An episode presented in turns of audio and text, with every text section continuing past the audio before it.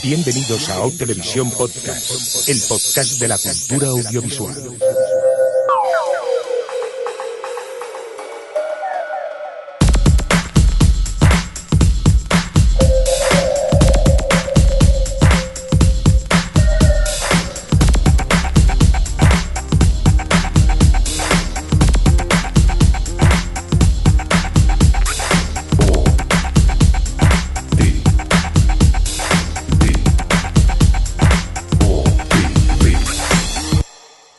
Televisión Podcast. O Televisión Podcast.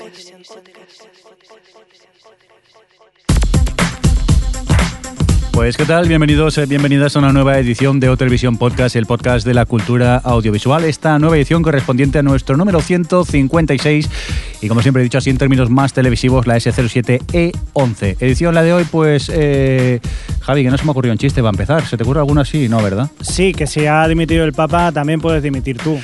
No. ¡Oh, no! ¡Boicot! Esto me habéis dejado. ¡Boicot! ¡Boicot!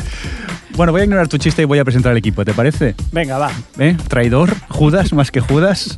El que está aquí intentando pegarme una puñalada por la espalda, Javier Fresco, ¿qué tal? ¿Cómo estás? Hola, muy buenas. Estoy aquí escribiendo un spin-off de la serie Spartacus. En Sí. esta ocasión luchará contra legionarios romanos zombies. Muy bien. ¿Se, se la vas a vender a MC? Por supuesto. Muy bien. A la que dice por aquí que, Adri, ¿qué tal? ¿Cómo estás? Hola, aquí. Aquí, muy bien, ¿qué estás? No me robes el saludo. Y ahora tenemos al pobre Alex que, claro, se había ensayado ese saludo y creo que Adri lo acaba de putear. Hola Alex, ¿cómo estás? Pues nada, pasando el rato aquí. Pero a ver, ¿qué te cuesta decir? Hola Alex, ¿cómo estás? Bien, aquí, con ganas de empezar. Y ya está, tío. Venga, vamos a probar otra vez. A ver, si ya es un running gag, esto ya es forma parte del, de lo meta de televisión. Que no, que no, A ver, que no. Tenéis que ponerlo en el guion y entonces yo lo leo. Vamos a probarlo. Hola Alex, ¿qué tal? ¿Cómo estás? Bien, aquí, con ganas. Con ganas de empezar. Bueno, quizá en el próximo tenemos más suerte o en la despedida. A ver si, a ver si Javi, mientras tanto, apúntale la despedida a Alex en el guion, si no te importa. Sí, estás despedido. Venga, vamos a saludar al equipo, ya lo hemos saludado. Pues venga, Adri, te toca saludar a la gente que tenemos en el chat ahora mismo y que nos está escuchando. Pues tenemos por aquí a Templier, a Marramiau, a Ninio, a Leonunera, a Lobe95, un palo de escoba, Guacasaco y Sandra Evans. Muy bien, pues saludados quedan todos ellos y también un cordial saludo a los oyentes de Radio Podcastellano que nos están oyendo ahora pues en directo la grabación que estamos haciendo de este podcast. Porque por si no lo sabéis, esto es un podcast que sí, eh, oís la grabación, pero luego como nos equivocamos siempre lo montamos y queda bonito e incluso hasta se oye mejor cuando os lo descargáis. Dicho esto, vamos a recordar eh, cuatro cositas. Para empezar, oye, que lo he dicho, que estamos en iTunes, también estamos eh, en iBox o en iBox, no sabría... ¿Con qué te quedas tú, Javi? ¿iBox o iBox? Eh, ¿En directo? ¿En directo? Siempre en directo, hombre. Muy bien, muy bien. Pues nada, que oye, que estamos por allí, que siempre es de agradecer si nos dejáis algún comentario favorable y nos dais estrellitas o le dais al me gusta y esas cosas, que así nos- nos hacemos un poco de promoción. Por cierto, tenemos también que hablaros de una cosita interesante, ¿no, Adri? Que resulta que nos vamos a, de, de bolo, ¿no? Nos vamos a hacer un concierto en directo casi. Sí, pero no me lo digas a mí porque has puesto las cosas en catalán en el guion y no entiendo. Bueno, es que lo he copiado pegado. Resulta que la gente de Podcast, la- el encuentro de podcast en Cataluña, que ya se celebró el año pasado, pues este año van a repetir y nos invitaron a hacer el podcast en directo y nosotros que rápidamente hemos dicho que sí. Y pues nada, ya podemos contar que vamos a estar el 1 de junio, si no me equivoco, en Neápolis, que es una sala, un auditorio muy bonito de Villanueva y la Geltrú, haciendo el podcast en directo. Todavía no sabemos muy bien de qué vamos a hablar, pero... Anda no. ¿Sí? Oye, ¿Ya? Jordi, Te oigo. ¿esto de Matrix qué Sí. significa? Lo de Matrix, ¿dónde Matrix? Al Matrix Neapolis. Ah, Mateix. Mateix es el mismo. Significa mismo. Ah, vale. Es que ahora estaba buscando yo Matrix por Dios. ¿Dónde ponen a Matrix aquí? No, es, es Mateix, que se refieren a que esto lo copié de un tuit, me parece, en el cual, pues eso, decían que a partir del 1 de, el día 1 de junio, las podcast, las jornadas de podcasting de Cataluña, donde podremos disfrutar de muchos podcasts en directo y también nosotros. Yo quiero que le cambien desde ahora ya al, al auditorio este, le llamen Matrix Neapolis. Matrix Neapolis. Molaría mucho más. Bueno, por cierto, pues eso, que ya iremos avisando que todavía queda mucho para el 1 de junio, pero que si os apetece venir a vernos, no es en la misma ciudad de Barcelona, pero bueno, Villanueva y la Geltrú tampoco está tan lejos, que estará 30 kilómetros quizá de Barcelona, 35. No, tanto no creo. No, está. está- Eso se lo dices a alguien del centro de Madrid, te dice que eso es Mordor, O sea, que es donde tú vives más o menos, entonces. más o menos. Vale, vale. Porque Adri vive en Mordor, allí a lo lejos, a lo lejos. No, bueno, pero ella dice que vive en el centro, ¿eh? sí, claro. Para- Para mí, donde vivo ahora comparado con lo de antes. Bueno, lo dicho, que si os queréis acercar estaremos encantados de poder eh, veros y bueno, pues se llega muy fácilmente en coche, hay que pagar porque está el peaje o si no te comes las curvas Y en tren. y si no en tren que se llama muy bien que en Renfe, creo que son 25 minutos o algo así. Eso no es nada. Y por Ay, cierto... sois como dos viejos, ¿eh? Sí, sí, sí, estamos. Es que es lo que tenemos. Venga, y dicho esto, creo yo que ya podemos empezar. Yo hoy directamente no os voy a preguntar porque nunca me respondéis. O Televisión Podcast.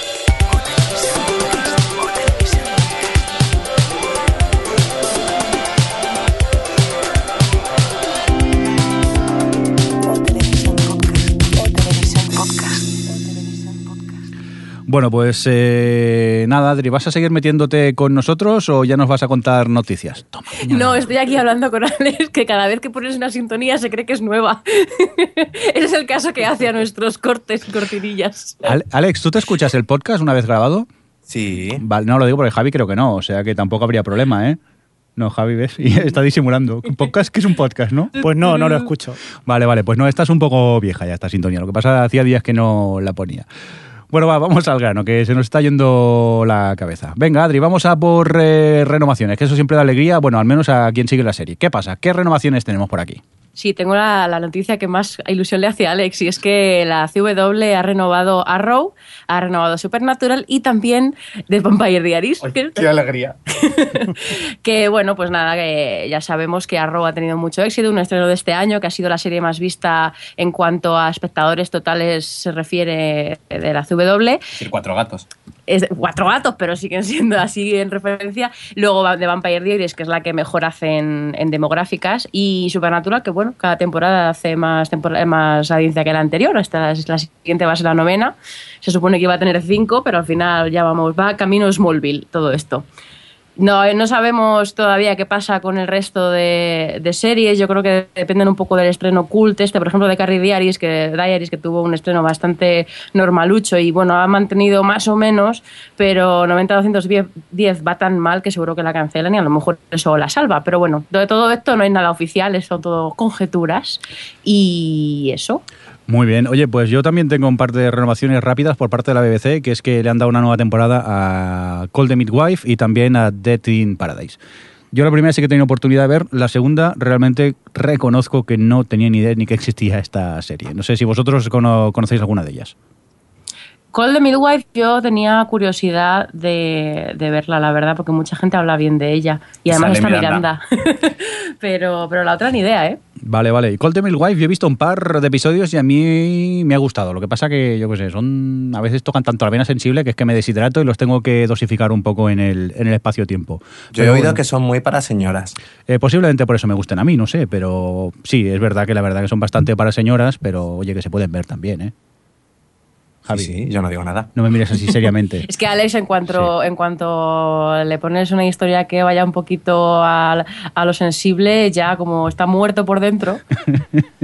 Yo es que eh, lo de Midwife no sabía lo que significaba. Comadrona, llámala comadrona, se llama en Comadrona. castellano. Y, y por un momento he tenido la imagen tuya, eh, Mirindo, de, vestido de comadrona y me ha hecho mucha gracia. Guapo puedo estar vestido de comadrona, eso sí, te digo que yo con la, cuando veo sangre me mareo, o sea que tampoco me veo mucho haciendo de comadrona, sinceramente. Es que te, te imagino entrando por la puerta y en el, en el paritorio y el niño escapando de la barriga de su madre. ya me voy de aquí yo. Qué amables somos todos. Sí, sí. Hoy veo mucha puñalada, ¿eh? Pero buen rollo, eh, buen rollo esto. No sé si el podcast llamarlo Matrix o puñaladas, ¿eh? Estoy dudando. ¿eh? Venga, vamos a continuar con más cositas. En este caso, con nuevos proyectos que tiene Adri por aquí. Y creo que llega otra puñalada, Javi. Prepárate. Pues sí, esto yo creo que HBO estaba en plan, vamos a ver, ¿qué podemos hacer para que a Fresco y al señor Mirindo les guste una serie como Girls? Pues vamos a hacer una versión de chicos con tres amigos gays en San Francisco. ¿A qué esto os llama? Hombre, bueno, realmente no es que haya dicho que, que vaya a hacer una versión de Girls, simplemente esto es, pues bueno, eh, siendo tres chicos gays en una ciudad como San Francisco, que es- conocida por su amentillo nocturno y por tener una vida bastante eh, rica en ese sentido y tal, y que es HBO, pues mm, si, si sacan una serie casi con tono gamberro desvergonzado como Girls, pues bueno, puede ser esa referencia, aunque... Ya ha habido otras. Yo no he visto nunca Queer as Folk. Sí, no es sé si que- alguno de vosotros la ha visto. No sé si tiene algo que ver con el tono de, de Girls. No, no, No, para tiene nada que ver. Yo vi Queer as Folk, creo, eh, me quedé en la cuarta. Todavía tengo la cuarta pendiente por ver, pero es que a mí me recuerda a Queer as Folk por lo que cuentas eh, la nueva serie de, de- de HBO. Es que Alex está, ha puesto una cara cuando se ha enterado que tú habías visto Queer as Folk. Sí, Eh, la inglesa está mejor que la americana, eso es cierto. de la inglesa solo vi un par de episodios. Pues la inglesa me- a mí me gustó más, la americana la dejé en la segunda temporada, no... A ver, yo es que empecé con la americana y entonces cuando vi la inglesa me parecían todos demasiado feos. Y poco Bueno, glamorosos. pero es lo que pasa en las series inglesas. Ya, ya, pero como había visto en este caso primero la americana, pues ya como que me enganché más, más a la otra. Y sí, sí la vi, Alex. Yo qué sé, fue en esa época en que todavía habían pocas series para conseguir y esta era una de las que se conseguía fácilmente. Y empecé no a verla y me enganché. Jordi. No, pasa nada. No, no, no, sí, soy súper fan. A mí me encantó la, la serie. Sí, es verdad que a veces me escandalizaba un poco las escenas muy subidas de tono, porque principalmente, y más en esa época, no estábamos acostumbrados a- en televisión a ver escenas tan. sin llegar a, hacer, a ser explícito. Eh, vamos, que lo que había a mí me sonrojaba un, un poco, no te voy a engañar. el, el protagonista era el que hace de Meñique en Juego de Tronos, ¿no? Eh, Ese de la inglesa. en la en- inglesa, en este la salía inglesa. en la, en la inglesa. Vale. Y en la inglesa también salía el, el chico, el Jax, el de Sons of Anarchy, también. Pero bueno, que no sé, habrá que verla, a ver. Pero yo ya te digo, Yo a mí que- por lo que cuentan me recuerda mucho a Queer as Folk. Luego hay, eh, HBO tiene otra del, del rollo también, así de gente joven, que en- serán dos hermanos, chico y chica, que viven en Nueva Jersey, que de hecho va a guionizar uno de los, de los guionistas de la propia Girls y que va a dirigir Jason Reitman, que es un director que a mí me gusta mucho, que ha dirigido cosas como Up in the Air o Young Adult y es otro de los proyectos de HBO que a mí me llama bastante la atención. Yo no, no. Juno también, sí, Vale. eh, no voy a decir toda su filmografía aquí. Pero di la más famosa. Se nos espera un aluvión de, de- de- de cosas semejantes a Girls. Qué ilusión tan grande que me hace. Pero eso siempre, eso siempre pasa, Javi. Qué Cuando se pone algo de moda, parecen. Pues estoy contentísimo. Estás deseoso de poder descargártelas, ¿no? Sí, por Dios. Te vas a comprar el DVD y todo. Ya te digo. Con lo bien que está yendo Girls esta segunda temporada. Si vosotros que la estáis viendo, venga, ¿o ¿la estáis disfrutando o qué? Sí, Muchísimo. sin duda. Y he leído he oído muchas críticas con respecto al último capítulo emitido en el que solo sale Hannah, pero yo creo que es un capítulo que está muy bien, no sé si tú lo has visto, Alex, No. Eh, que cuenta muy bien lo que quiere contar y que tiene a Patrick Wilson, que yo, eh, yo odio a, a, a Lena Dunham por lo que pasa en ese capítulo, pero, pero no, esta temporada creo que está siguiendo la línea, que está vendiéndose muy bien y ha tenido capítulos realmente brillantes. Yo creo que el mejor de la serie fue el cuarto. Sí, yo creo que incluso está mejorando lo que ya habíamos visto en la primera temporada, al tener los personajes ya presentados y sentados. No sé, yo creo que el tercero y el cuarto fueron muy buenos capítulos. Estoy de acuerdo. ¿Ya habéis acabado? Sí. Vale, Oye, vale. que has preguntado, ¿eh? ya, pero Javi y yo estábamos jugando a- aquí al triviado mientras tanto. Nos hacíamos mucho caso. Venga, vamos a seguir. Cancelaciones, ronda rápida de cancelaciones. Simplemente comentaros que han cancelado Do Not Harm mm, tras mm, dos episodios y ser el peor estreno de la historia, la NBC se la ha cargado vilmente. bueno, de la historia. eh, De la historia de las cuatro cadenas principales. Sí. eh, sin contar la CW, porque Bueno, sí. otra liga. éxito de la CW. Pero, pero sí, sí, muy vergonzoso que el segundo capítulo se quedó en 2 millones y 0,7 en demográficos, que es que hace más cualquier serie, casi cualquier serie de la CW. Bueno, hice bien en no empezarla directamente. Me siento contento por una vez porque es que no me vi ni el, ni el piloto y mira. Sí, yo, yo me lo esperaba, por eso no empecé. Claro, claro. A mí sí me gustó el piloto. Bueno, a ver, no me parece maravilloso, pero me gustó. Pero claro, no he visto el segundo después de estos datos. Pues deberías verlo por el podcast y por la audiencia. Pero si solo hay dos, ¿para qué no, no- que, que no sufra? Si no ha sido cancelación fulminante de esta, de quitarlo de, de taquilla, digo taquilla, de, de parrilla tan Sí. rápido que ya han sacado fecha para Aníbal. Que, que te estaba todavía ahí pendiente y ya sabemos fecha porque, claro, va a sustituir a Esto ha sido más rápido que esta otra de hace dos años, la de Lonely Star. Sí, Que que, duró tres. Bueno, por cierto, otra cancelación que ha habido por parte de la ABC en este caso ha sido de la serie The Hour. Ya no tendremos tercera temporada. una lástima, al menos eh, la primera temporada a mí me gustó mucho. Mm, la segunda todavía no he tenido tiempo, oportunidad de verla. Pero claro, también es verdad que apenas tenían medio millón de espectadores, mm, quieras o no, pues la BBC al final ha preferido eh, cancelarla. Vamos a por más cositas, si os parece. Uy, ahora tocan eh, ronda de adaptaciones, ¿no? Alex, ¿qué tienes que contarnos?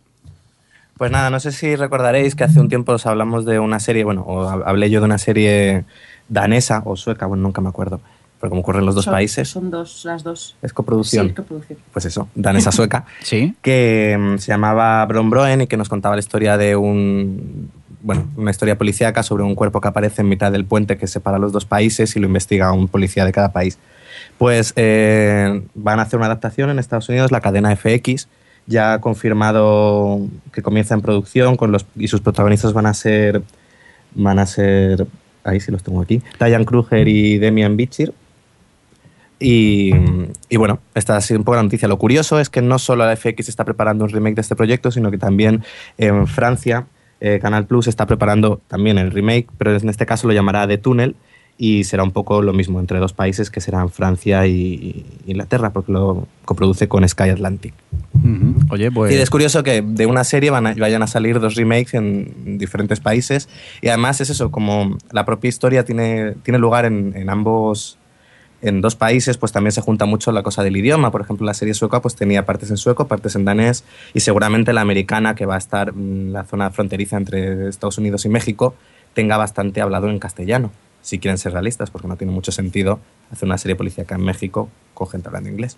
¿Cómo están a tope los países nórdicos exportando formatos, eh? sobre todo en este aspecto policíaco y tal? Me, me- o sea, a mí me, o sea, me sorprende eso, que últimamente están muy así. Yo creo que es un país al que hay que tener eh, puesto el punto de mira. Me apetece mucho ver estas series, la verdad. A ver si tengo tiempo para ver Brom Broen. Hombre, Sí. yo creo que sigue un poco la estela del éxito que han tenido la novela negra. Decir, si eso ha funcionado, pues esto realmente es una adaptación, eh, es un poco el mismo tono. Hmm. Y además, como son series, bueno, al menos Brom Broen es una serie cerrada de, creo que eran 12, 12 episodios, pues que no te cuenta una historia en, en 12 capítulos y no tienes por qué preocuparte de que se alarga más de lo debido. Oye, pues la verdad que a mí me pica mucho la curiosidad, y más sabiendo que se van a hacer eh, dos, dos adaptaciones más. Habrá que ponerse las pilas y, y ver este. eh, ¿Cómo es el título? Brom Brom, que parece una moto esto. ¿No, Javi? Brom Brom. La llamaremos The, The Bridge, que será más fácil de, de recordar. Por- Sí, yo la recomiendo que la veáis antes del remake Vale. porque está bastante bien. Deberes de O Televisión. Sí, venga, que nos sobra el tiempo y apenas vemos series. Venga, va, toma nota. Venga, más adaptaciones. Eh, Adri, ¿tú qué tienes por aquí? Bueno, pues resulta que Robert Downey Jr., junto con, bueno, con una productora junto con Warner Bros., ha comprado los derechos para producir la adaptación cinematográfica de, de Black Mirror. La serie inglesa que además acaba de volver con su segunda temporada y han adquirido los derechos del tercer de la historia correspondiente al tercer capítulo de la primera temporada, que es esta en la que eh, estamos en un futuro en el que todo el mundo tiene implantado un chip en el cerebro que es, capaz de como de guardar un historial con todo lo que has visto desde que naciste. Entonces, bueno, pues la historia se centra en una pareja y cómo se obsesiona el marido y mm, bueno, supuestamente la versión cinematográfica va a tener otro, un twist distinto, en el que mm, lo que será es que el hombre lo que hará será re- reconstruir su relación con su esposa muerta a raíz de todas estas memorias. Que me hace gracia porque eh, el sitio donde he sacado la noticia para tenerla en el guion así de como de base pone que esta nueva nuevo twist de, la versión cinematográfica tiene mucho tufo hollywoodiense. Y me hace mucha gracia porque re- realmente este twist es básicamente lo que nos cuenta el primer capítulo de la segunda temporada de Black Mirror que también va eso, a, a la tecnología un poco a- llevada al aspecto más emocional y más humano y cuenta precisamente eso, como una chica se... Ay, pues que no entras en spoiler. Bueno, no entremos en spoilers. no, pero sí se sabe. En el minuto 5 no fastidiéis, no es spoiler, es de lo que va el capítulo. Bueno, y, y eso. Y yo creo que ya aprovechando la noticia esta de la adaptación de cine, que bueno, no se sabe mucho más, podemos hablar de la vuelta de Black Mirror, si la habéis visto. Sí. Hombre, a mí me sorprende que justo adapten el tercer episodio de la primera temporada, que para mí fue el más flojo de, de todos. No sé si vosotros estáis de acuerdo en eso. No, ¿no? No, yo lo entiendo porque realmente Black Mirror da para todos, ¿no? Yo el primer capítulo flipó a todo el mundo, me pareció que sí, que iba mucho a la polémica y que los, sus primeros, su planteamiento era original, pero luego todo lo demás me pareció muy predecible y muy facilón. El segundo estaba muy bien, pero me parecía muy frío. El tercero, precisamente, aprovechaba lo que me gusta a mí, que tú siempre te quejas en Sitges, que aprovecha un poco esa ciencia ficción para contar historias humanas. Y a mí es el que más me gusta y el primero de la segunda me ha encantado precisamente por eso. Javi, ¿te gustó a ti el primero de la segunda o qué? Sí, lo que pasa es que hubo un momento que creía que iba, que iba a haber un giro de humor. Digo, humor. seguro que ahora va. Sí, no, no, en serio. Digo, seguro que ahora va a pasar una cosa que no lo puedo contar. Que, pero claro, es que contado así queda un poco extraño. Que sí, que yo creo que si hubiera sido mm, el, el cambio, o sea, al revés, si hubiera sido un chico en vez de una chica, eh, la historia hubiera sido diferente. Así lo dejo, como comentario machista. Así lo Yo, dejo. yo no creo que sea así, Javi. Estamos hablando de, de la pérdida de un ser querido y, y el intentar eh, mantener ese recuerdo, tío. Yo creo que puede ser por, la- por las dos vertientes. ¿Tú no lo ves así? No. No, vale, muy bien. Yo es que la metafísica. No, porque la los tíos ya- son muy machos, Sí, sí. entonces No, no echan de menos a sus seres queridos. Veo que la parte machote de- del equipo, vamos y eso a- a- al Skype. ¿Vosotros qué os gustó o no esta, esta nueva historia de, de Black Mirror? A mí sí, Alex no la ha visto. Me sorprende porque Sí. es una, yo creo que te va a encantar Black Mirror y son muy pocos capítulos, tienes que ponerte. Sí, sí, los tengo ahí en el Apple TV. No patrocinado por Apple. Eh, no, ya sí, ya he dicho, a mí me encantó, la verdad. Me, me descubrí totalmente entregada a la historia de, de esta chica y, y me pareció un acercamiento muy curioso a, a todo este tema tecnológico que le gusta eh, tocar en Black Mirror. Totalmente de acuerdo. Yo es que disfruté mucho este nuevo episodio y, y aparte es de esos que, que acabas y le sigues dando vueltas al coco de, de lo que acabas de ver y bueno, es también un poco lo que tiene Black Mirror, ¿no? Que siempre te hace eh, ir un poco más allá, te hace pensar. Es que yo al final me reía. eh, tú- tú, Porque tú no tienes Fresco, corazón, ¿no, ¿No Javi. pensaste en qué harías tú en esa situación? No, yo, yo- yo no sé, yo en esta situación, yo es que me reía ya directamente. Yo en esta situación Sí. no lo puedo contar porque sería spoiler. Vale, uy, qué miedo me da, qué miedo me da. Creo que a partir del próximo también Javi mm, grabará por Skype, por si acaso. Por mi seguridad, me refiero. Me das miedo ahora mismo, chavalote. Bueno, pues lo dicho, nosotros, eh, bueno, mm, dos de aquí sí que la recomendamos, ¿no, Adri? Este, esta vuelta de Black Mirror. Sí, Muy me ha quedado bien. claro. Muy bien. Venga, pues vamos a continuar con más eh, cositas. Es eh, momento ahora para... eh, espera, creo que es esto. La noticia Star Wars. de la semana. Bueno, pues lo dicho, tenemos noticia de Star Wars, esta vez sin eh, JJ. Y nada, eh, a mí me dejó un poco picuet y es que Disney confirma spin-off de Star Wars basados en personajes individuales. Y yo solo pude que pensar en spin-off absurdos. Como guau. No lo sé. Hoy, por ejemplo, estaba, por cierto, que el primero que se está preparando es del personaje de, de- de Yoda. Y hoy, por ejemplo, en... Es eh, mentira eso, ¿eh? ¿Sí? ¿Es mentira al final? Sí. Sí, vale, vale, vale. No, los únicos que han confirmado hasta el momento son eh, Han Solo Sí. y Boba Fett. El de Han Solo irá entre el episodio 3 y 4, es decir, entre la saga eh, nueva y la saga antigua, y el de Boba Fett entre el cuarto y el quinto, o el quinto y el sexto. Esto es información muy concreta. Sí, sí, y súper cla- clarificante. Yo ya me he perdido. Bueno, y pues hoy- todo esto para rellenar un poco los años, porque tienen un plan de, eh, a lo largo de, de seis años, a partir del 2015, hacer la nueva trilogía, las, las entregas 7 y 8 y 9. Esto, Y eso. esto empieza ya para hacerse más a una serie que. Que No, realmente a mí me recuerda un poco a lo que está haciendo Marvel con su propio universo. Totalmente. Es decir, al final tienes tus películas individuales de personajes y luego tienes el, el central, que es en este caso los Vengadores en Marvel, y aquí será Star Wars. Pues yo voy a decir una cosa, yo creo que me llama más la atención que hagan películas de personajes concretos y que cuenten una historia concreta a que hagan lo que hicieron con la saga nueva de Star Wars, que estaba todo como demasiado referenciado a la primera, todo demasiado centrado en hacia dónde iba Darth Vader. Bueno, iba de eso realmente, pero eh, que me, me llama más la atención estas, estas entregas, sobre todo la de Han Solo, de, de contar pasados de personajes que, que se pongan aquí todavía a extender más el universo Star Wars y a sacarnos cosas de la manga, y Jar Jar y cosas de esas. Oye, pues yo lo veo, ¿eh? Yo, un Jar Jar Binks así en su adolescencia, su época de instituto, estaría bien. Un road trip o algo así. la veo, ¿eh? Mola. Ya, a mí me, me está dando la sensación que acabará pareciéndose a esta de la última esta que hicieron de Disney, la de John, no John sé, Carter. John, John Carter, Carter. de, de Marte. O una Eso cosa sería así. un fracaso absoluto. Seamos positivos, al menos, no sé. Veamos. ¿Hacia dónde va? Ya, ve- spin-off. ya veremos, ya veremos. De momento la noticia a mí me da un poco de miedo, ¿eh? pero bueno, mm, tengamos buena fe y pensemos que, que- que pueden arreglar la cosa. Por cierto, Alex, tú tenías alguna cosita más de Star Wars que no está en el guion, ¿verdad? Sí, ah, bueno, que había el rumor de que el actor John Noble, el eh, Walter en Fringe, estaba en conversaciones con, con Disney para interpretar a uno de los villanos de la nueva trilogía. Bien. Esa Son es una buena rumores, ¿eh?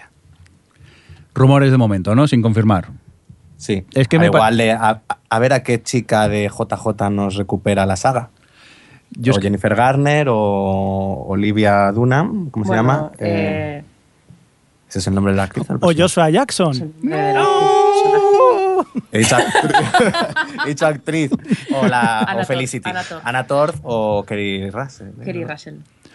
Ay, La que nos nueva recupera rusa. Jennifer Garner. ¿Os imagináis a. Joshua Jackson de Han Solo?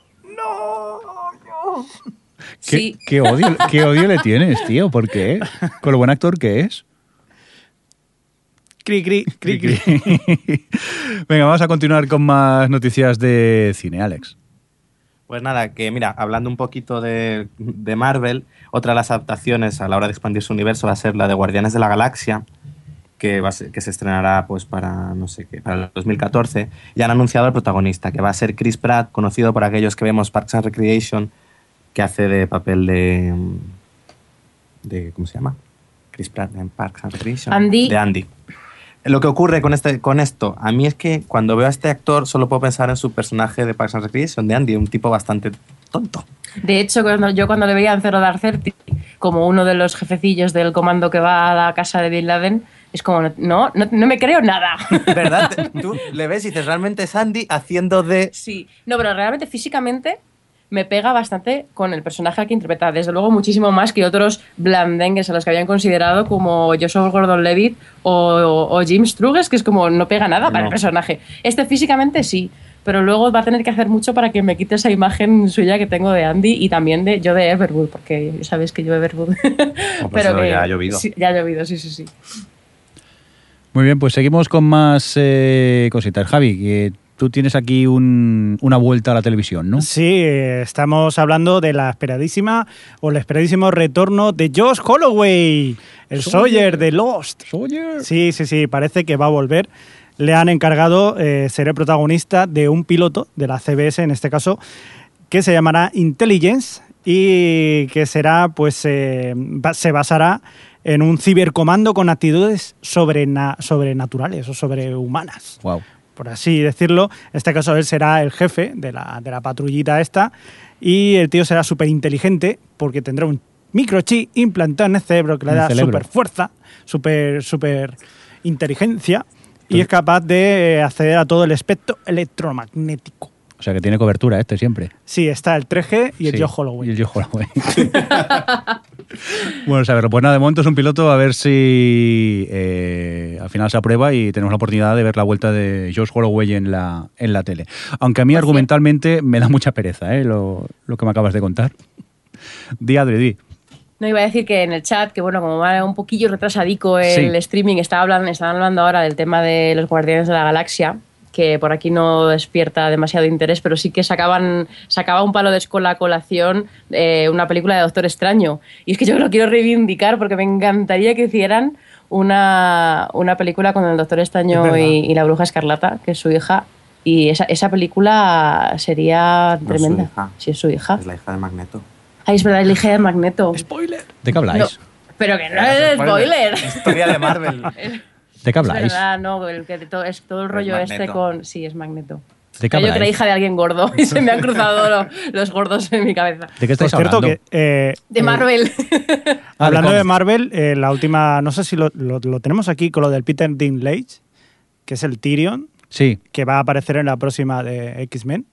pues creo que al final no entró en No el, entramos. en el guion. Bueno, pues sí, que lo va a hacer. Va a tener un papel en la nueva de X-Men. En esa peli va a estar todo el mundo, porque Sí. van a recuperar de la saga antigua, de la nueva la gente que están metiendo, va a estar interesante. Ya solo queda que unan Vengadores y X-Men y entonces ya... Y que recuperen los derechos de Spider-Man. Eso. Yo es que cada vez que leo Los Vengadores, eh, me encanta Spider-Man porque es un cachondo, es el, es el super renegado de la vida y le echo de menos cuando veo Los Vengadores como, jo, aquí un Spider-Man colaba. No, Los En. Vengadores y, y en toda la saga, porque ¿qué han hecho con Spider-Man desde el principio? Es que no, no, no, lo siento, pero el, el personaje más carismático seguramente que tiene Marvel y lo han echado a perder. En Amazing Spider-Man, pese a que la peli sea completamente innecesaria, no está mal. Pero no es el espíritu. Bastante divertido y no sé, a mí sí me gustó. No Lo es que el pasa es que la espíritu- peli no aporta nada. Nah. Bueno, Que, por y- cierto, ya ha empezado el rodaje de la segunda parte. venga, y tras estos minutos en los que yo solo he oído... Seguimos con más noticias. Vamos a por un poco de audiencias, ¿no, Adri? Venga, unas cuantas. Unas y cuantas. de paso, venga, voy a decir cómo han vuelto algunas series y cómo se han estrenado algunas series. Y aprovechamos para hablar un poco de, de cómo han regresado, si os parece. Vale.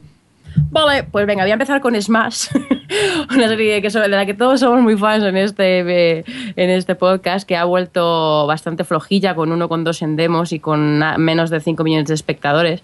Y yo tengo que decir que estoy a punto de dejar a la primera temporada y le he dado una segunda oportunidad. Y aunque está un poquito mejor, sobre todo por el aspecto musical, sigue estando muy dispersa y creo que la voy a dejar. No sé si alguno de vosotros eh, ha dado una segunda oportunidad a la serie. Yo no le di ni una primera porque no vi el piloto siquiera, o sea que no. Y creo que Javi está igual, ¿no? No he visto nunca nada de eso. Muy bien. Yo me quedé en el 3 y tampoco, ¿no? Y se ve que por la audiencia que tiene y como esta vez ya no va acompañada de The Voice, va a ser su última temporada, como siga así. Venga, va, Adri, la siguiente, que nos interesa más. Vale, sí, luego tenemos Community, que bueno, a mí me ha encantado porque todo el mundo estaba súper emocionado. ¡Buah! ¿Cómo ha vuelto de bien Community? Ha hecho casi un 2 en demos y 3,8 millones de espectadores, pero a ver, que sigue siendo un ñordo de audiencia.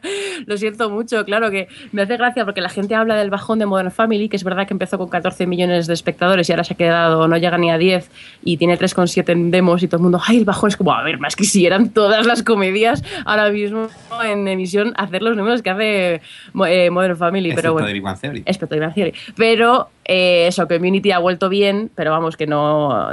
Yo creo que la renovarán porque está a un paso de la sindicación, que luego hablaremos de, del tema. Pero, pero desde luego por audiencias no va a ser. Y Yo, yo no digo, se queda sin comedias. Bueno, también. yo no digo nada, pero hay comedias españolas que tienen más, eh, más are que esto, ¿eh? sí. Es como cuando yo veía las audiencias de In Treatment, que digo, si es que hay gente, hay más gente en España que ve la 2 que In Treatment. Es que se hacía cero con cero. ¿Qué quieres, Community o los news? No, los news, los news. Pero dejando un poco aparte el tema de audiencias, eh, la vuelta de Community, ¿qué os ha parecido? Bueno, Ya estamos, ¿No? hater. que no soy hater. ¿Por no soy qué? tan fan como vosotros. Ahí, ahí. Yo nunca he A sido ver. talifán, a mí siempre me han entretenido. No, no soy de esos que, oh, Community es lo mejor que puedes ver. No, hay cosas mucho mejores, pero a mí me entretiene y la verdad que la vuelta, pues eh, el primero quizá un poco más soso, pero hoy que he podido ver el segundo, hoy con el de Halloween me lo he pasado bomba. Ay, es que vas adelantado a nosotros. Yo eso no lo he visto todavía, pero a mí la vuelta me gustó, me pareció muy entretenido. El juego ese que tenían con, con Aved y, y toda esa todo ese mundo que se imaginaba me parecía muy divertido. Y mi momento favorito, más allá de la parodia de los Juegos del Hambre que ya sabíamos, el momento ese. Es que me encanta, porque sabéis este recurso narrativo muy típico de "Oh, tengo una sorpresa y hay un corte y de repente todo el mundo está en otro sitio completamente distinto, han pasado tres horas, esta es mi sorpresa y ese pausas que son muy falsas cuando se cuenta una historia. Eh, Community se ríe de ello, no os acordáis, cuando dice os presento y se le ve por todos los pasillos haciendo oh, oh, es como claro, es que realmente muchas veces yo veo esas pausas dramáticas y digo, es que ¿qué ha hecho? Dirarse todos los pasillos haciendo oh, oh, con todos detrás de él. Me hizo mucha gracia y eso. Eh, son mis cosas de, de guionista, perdón. Oye, ¿habéis notado, eh, habiendo un nuevo showrunner, alguna diferencia o no? Yo lo veo como siempre, ¿no? ¿En el mismo No, estilo? En, es- en eso ha seguido siendo community, es decir, muy metareferencial, muchas Sí. bromas sobre sí mismos. No, yo me quedo con que, y lo pienso desde hace temporada y media, que el decano es lo mejor de la serie ahora mismo. Es para mí lo más divertido que tienen. El resto es que les funciona mejor o peor dependiendo del episodio. En este episodio se me ha quedado un poquito a medio gas. Pero vamos, que eso me, pasa, me lleva pasando media serie, o sea que no será cosa mía. Venga, pues vamos a continuar con noticias tristes. No llores, Jordi. Sí, porque hemos despedido Certi Rock con mucho dolor Y bueno, el final de la serie ha sido el episodio más visto de los últimos dos años. Ha tenido casi 5 millones de espectadores, que tampoco es que sea mucho, pero bueno. pero bueno, era por, por la- un poco la excusa de, de hablar del final, porque bueno, aquí nosotros, Alex y yo lo vimos juntos y, y lo pasamos muy bien y a la vez muy mal, porque jo, se ha ido una de las mejores comedias de los últimos años sin ninguna duda. Sí, eh, yo reconozco que, por ejemplo, con el penúltimo episodio hasta se me escapó alguna lagrimilla y todo, cosa que me sorprendió viendo 30 Rock. Y bueno, y el último, además era un episodio hecho completamente para los fans, con montones de referencias a los primeros episodios y algunas de sus bromas más célebres. Y yo adoré que hiciesen referencia de Rural Juror. Esa O- canción. Obra esa maestra. canción. Obra maestra. Totalmente. Roger y Urban Fervor y la canción de, de Jenna. Yo, por Constant Justice. Constant Justice. es verdad. A mí me encantó ese final, ¿eh? y sobre todo también eh, esos últimos minutos mm, finales, un poco también con. Es que incluso con referencias a- al final de. ¿Cómo se llama esta serie? Aquí en, en Cataluña se llama Corubert, es San Elsewhere, una serie de médicos, no sé si de los 80 o de los 90, y ese final con la bola de, nieve que tiene mucho que ver con, esa serie también. Dije, mira, un punto también a su favor. Y, y es lo que te digo, te- me reí con este capítulo, pero lo vi casi con un pequeño nudo en la garganta en algunos momentos, porque dices, es que todo se nos acaba. Y tú dices una de las mejores, para mí, la mejor comedia que hemos tenido en televisión en estos últimos años. Y la verdad que se va a echar mucho de, de menos. Además, se fue repartiendo esto para NBC sin Pero- cortarse el último capítulo y les dio por todos los lados. Bueno, eso siempre ha sido marca también de, de 30 Rock. Nunca se han cortado a la hora de criticar el, el canal donde se, se emite la serie. Sí, no, la verdad. Y bueno, en general, digo, esto va un poco a todo el modelo televisivo y a los espectadores, en plan, ¿qué queréis? ¿Que haga una serie de mierda? Pues voy a hacer una serie de mierda. Pues sí, pues sí, vamos a charla de, de menos, creo yo. La verdad que ahora los, los viernes cuando te levantas y ves que ya no está en tu disco duro, se echa de, de menos la serie. Bueno, pues te pones a ver Girls, que es la digna Sí, es sucesora. verdad, es verdad. Perdona, perdona Javi, eh, perdona, eh, que te molestaba ahora. eh. Venga, vamos a continuar con más cositas. Creo que esta le va a gustar a, a- a Javi. Eh, ¿De qué hablamos, Adri? Pues vamos a hablar de Spartacus porque eh, la tercera y última temporada de Spartacus, que se ha estrenado bajo el título War of the, of the Dam- Damned, Damned. Damned, eh, ha sido el, mejor, el segundo mejor dato de, para una serie de la cadena, que es Starz, que solo ha, sido superada precisamente por el estreno de Spartacus God of Arena, que, que bueno, y este ha hecho un dos, dos y medio millones de espectadores, dos millones y medio, que está muy bien. ¿Y qué tal la vuelta de, de Spartacus, Alex? Ah, pues mm, yo muy bien. Me, me parece que tuvo que renovar bastante después de cómo terminó la temporada anterior y han, han sacado nuevos personajes bastante interesantes y por cómo están desarrollando las tramas que han dejado caer, porque esta serie siempre se toma su tiempo para luego presentando cosas para luego desarrollarlas bien. Y Promete. matarlos a todos luego. Sí, es verdad. Y promete, han metido además al personaje de César, que es diferente a lo que yo esperaba. en- Muy en diferente. Pero bueno, tiene sentido además porque están pensando en quizás hacer un spin-off con ese personaje y yo creo que, que por mí bien. ¿Qué, qué te parece, por cierto, Alex, el personaje de, o, o el actor o el personaje o cómo está encarado el, el Julio César, que, que luego se verá en el spin-off? Yo encantado, ¿eh? Sí. Lo dice con cara lasciva. No, yo lo digo, yo lo digo porque a mí me parecía, digo, este tío acaba de salir de Seattle en 1994 en plena época grunge, que tiene sentido luego ya veremos por qué. Supongo que por ahí van a ir los tiros de por qué tiene esa pinta y supongo que para el spin-off tendrá otra pinta mucho más romana, por así decirlo. Pero no sé. Por cierto, hay, un- hay una cosa que me, me hacía gracia porque hace poco estuve leyendo que The Walking Dead, de la que ahora hablaremos, es la serie con más muertes por capítulo. Y yo creo que Spartacus, por lo menos esta tercera temporada, por ahí por ahí anda la cosa, ¿eh? Porque no veas, se están repartiendo canela por todas partes. Esto va a acabar, pero va a acabar eh, en un baño de sangre y nunca mejor dicho. Sí, la verdad que se nota que es la última temporada porque van a por todas. Además, mm, dentro del tipo de efectos especiales que tienen, yo creo que esta temporada es en la que más, más están empleando a la hora de batallas con multitudes y tal. Es cierto que a veces tiene momentos como esos planos generales de Roma que parecen sacados de Ace of Empires, con, con eso, con los planos de Roma co- completamente fijos.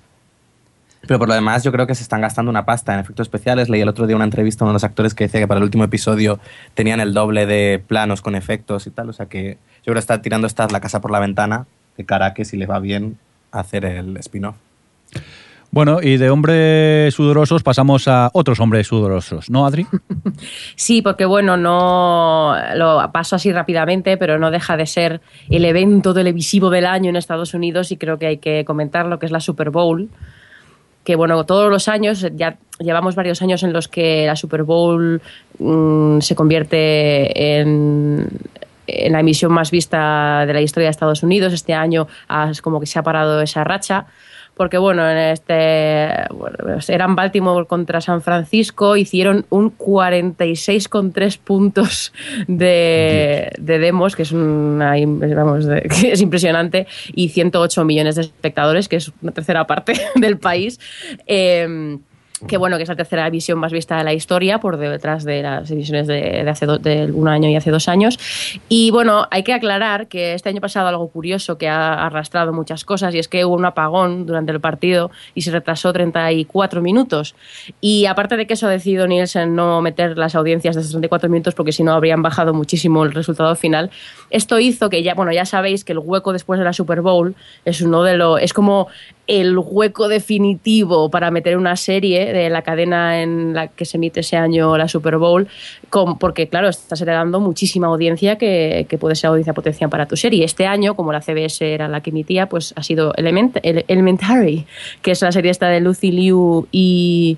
¿Y cómo se llama La el chico? Holmes. Bueno, Sherlock- la de Sherlock Holmes, entre comillas, Johnny Lee que no le ha ido mal a la CBS y ha metido, metido el capítulo, pero claro, ¿qué pasó?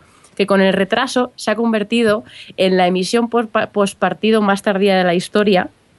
eh, detrás de Alias, que es la que tenía hasta ahora el récord, que se, se emitió a las 11 y 1, que eso para Estados Unidos es mañana tardísimo. Y claro, hizo una de las peores audiencias por Super Bowl y ahora la ha superado Elementary con, eh, emitiéndose a las 11 y 11 de la noche, que es que salirse del prime time más de una hora hizo nada más que 28, 20, perdón, 20,8 millones de espectadores, que comparados con cosas como lo de Fresh, que hizo 52, o The Voice el año pasado, que, que hizo 37, es una mierda. No, además esta es una oportunidad muy buena para algunas series que se están que están comenzando. Por ejemplo, recuerdo que en su momento la ABC emitió eh, Anatomía de Grey después de la Super Bowl Mm. y gracias a ese episodio fue lo que ya terminó de lanzar la serie porque Anatomía de Grey es una serie para mujeres. Entonces comenzaron con una escena de las tres protagonistas femeninas duchándose y supieron, es verdad, y supieron atrapar al público masculino y de ahí ya lanzar la serie y no limitarla solo a ese público femenino que hasta el momento tenía. Y de luego hecho, la dijeron, seg- pero la segunda temporada de Anatomía de Grey, que fue cuando se emitió, eso eh, es- es la que más media de audiencia tiene de toda la serie. ¿De cuántas tiene ya? ¿Siete? Ocho. No sé por dónde van. Pero Alias, incluso, que fue así, es una de las emisiones post-Super Bowl peores de la historia, también consiguió subir los espectadores en aquella temporada, que fue la segunda. que empezaba con Jennifer Garner paseándose en sujetador y, y bragas. ¿Qué es sabe esto? muy bien cuando Seguro tienen que el- Elementary sale Lucy Liu. en Bragas. es decir, saben muy bien lo que tienen que hacer para atrapar al público de la Super Bowl. Y luego a medida que va pasando el episodio, pero ¿Esto qué es? ¿Esto qué es? ¿Qué es esto? ¿Dónde están las tías? ¿Dónde están las tías? ¿Sentí qué? ¿Sentimientos? ¿Esto qué es? Venga, vamos a hablar de otra serie con mucho sentimiento y mucho amor, The Walking Dead. ¿Qué pasa, Adri? Pues a ver, The Walking Dead, vamos a ver, ¿esta serie va a dejar de hacer más audiencia o qué? No hace más que batir récords de audiencia de cable cada vez que se estrena. Y bueno, ya sabéis que ha vuelto la segunda mitad de la tercera temporada, que ya batió récord con el estreno de la tercera y ahora ha vuelto a batir y ha hecho 12 millones, 12,3 millones de espectadores y un 6,1 en demos, que es como muchísimo más que algunas de las audiencias de las networks normales, que es increíble eh, esta audiencia para una serie de cable. Y es como lo que se preguntaba, yo te leí a ti, Alex, eh, ¿tiene techo de Walking Dead? O sea, quiero decir, cuando, ¿qué va a hacer la temporada que viene? Claro, no, y además es curioso porque no es una serie fácil. Que tú me dices, lo hace una comedia familiar o lo hace. Pero es que lo hace un- una serie muy violenta, muy sangrienta, porque no se cortan cuando hay que. con el gore. Y además, no sé, y con personajes bastante dificilillos. Me sorprende que tenga tanta audiencia siendo como es la serie. Para que veáis un, así como por comparativa, en Estados Unidos no normalmente dar las audiencias de cable no es tan habitual, se da normalmente un top de las 25 emisiones más vistas cada semana Y la de esta semana, la de con The Walking Dead ya en emisión, eh, la primera es esta con 12,3 millones, la segunda es el maratón de The Walking Dead con 5,4 millones, que es menos de la mitad, y ya la tercera, que es la, un- la que no tenga nada que ver con The Walking Dead, eh, es Golden Rush, un reality sobre gente que busca oro, que, que no llega ni a 5 millones. O sea, es que estamos hablando de... De duplicar, de- pues. sí, sí, de duplicar la audiencia habitual del cable. Además de que pocos dramas ahora mismo superan los 12, bueno, superan estas demos en, Sí, sí, en abierto. en abierto, sí, sí. Muy bien, es que estamos alucinando muchísimo con las eh, audiencias que está haciendo de, de Walking Dead.